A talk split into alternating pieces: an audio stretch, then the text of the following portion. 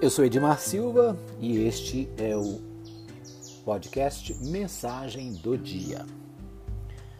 Nosso texto de hoje está na carta, primeira carta de Paulo a Timóteo, capítulo 1, versículo 15.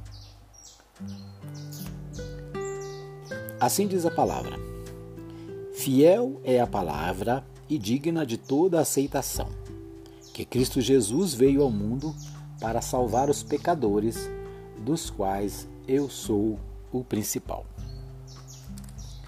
A palavra de Deus diz que todos nós somos pecadores. O livro de, livro de Romanos, capítulo 3, diz que não há nenhum que não tenha pecado, porque todos nós somos pecadores.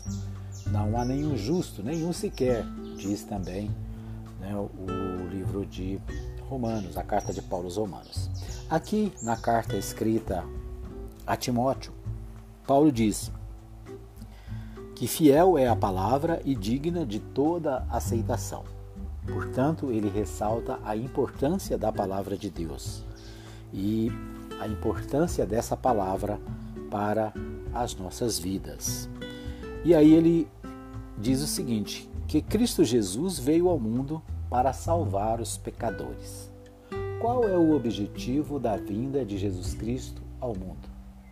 Aqui Paulo está respondendo a essa pergunta, né? Ele veio ao mundo para salvar os pecadores, especificamente para isso. E quem são os pecadores? Paulo diz: dos quais eu sou o principal. Pense bem, um apóstolo de Jesus Cristo, um homem que pregava o evangelho no mundo inteiro na sua época um dos maiores escritores da Bíblia. Ele que, com as suas cartas, traz a mensagem de Cristo para milhões e milhões de pessoas no mundo inteiro através do seu testemunho e da sua pregação. Ele diz: Eu sou o principal dos pecadores. Paulo, ou São Paulo, né, como alguns o chamam, ele se se revela o principal dos pecadores, entendendo que ele, assim como qualquer um de nós, temos os nossos pecados, as nossas falhas e precisamos do perdão de Deus.